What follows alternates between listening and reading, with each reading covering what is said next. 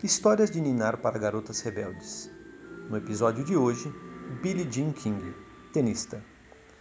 Era uma vez uma tenista formidável chamada Billie Jean. Ela era uma grande campeã. Tinha ganhado os torneios mais importantes do tênis da sua época.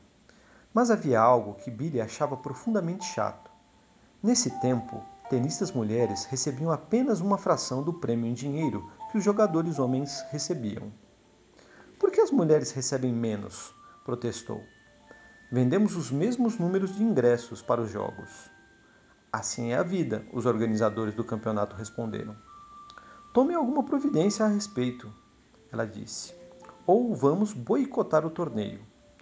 Os organizadores deram risada, mas ela não estava brincando.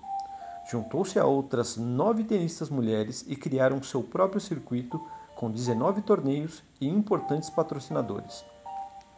A batalha pela igualdade no tênis tinha acabado de começar.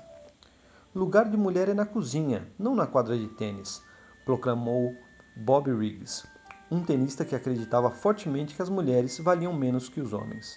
Ah é? indagou Billie Jean. Eu vou te mostrar. Eles jogaram um contra o outro em uma partida histórica chamada Batalha dos Sexos. 30 mil pessoas no estádio e 50 milhões de telespectadores viram Billie Jean derrotar Riggs em sets consecutivos. O US Open, enfim, aceitou as exigências das jogadoras, tornando-se o primeiro grande torneio a oferecer prêmios iguais a homens e mulheres. Graças a Billie Jean, hoje o tênis é um dos poucos esportes que os atletas homens e mulheres alcançaram salários iguais. Nascida nos Estados Unidos em 22 de novembro de 1943, ela se aposentou do tênis, mas ainda luta pelos direitos das mulheres.